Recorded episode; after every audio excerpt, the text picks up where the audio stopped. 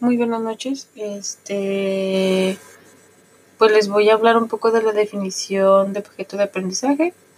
Eh, pues se le conoce, se le puede dar distintos significados. Uno de ellos es que cualquier recurso digital puede ser usado como soporte para el aprendizaje. Y el otro que es como más explicativo es que solamente son una herramienta educativa que puede insertarse en propuestas curriculares y metodológicas de enseñanza y aprendizaje.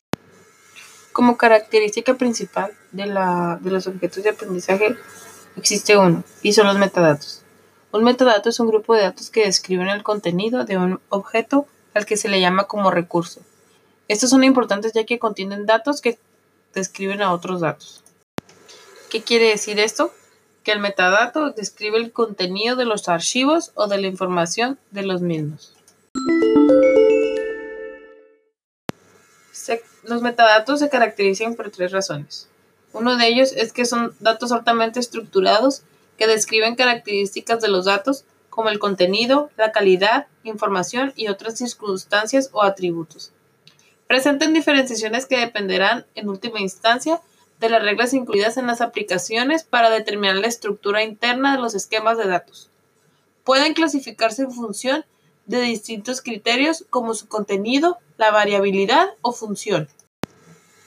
Algunas de las funciones más ventajosas de una buena administración de los metadatos a la hora de mejorar los procesos de gestión son facilitar la búsqueda y análisis, facilitar la estandarización, ayuda a la integración, gestión del cambio, más seguridad, mejora los informes, desarrollos más ágiles y mejor gobernanza de datos.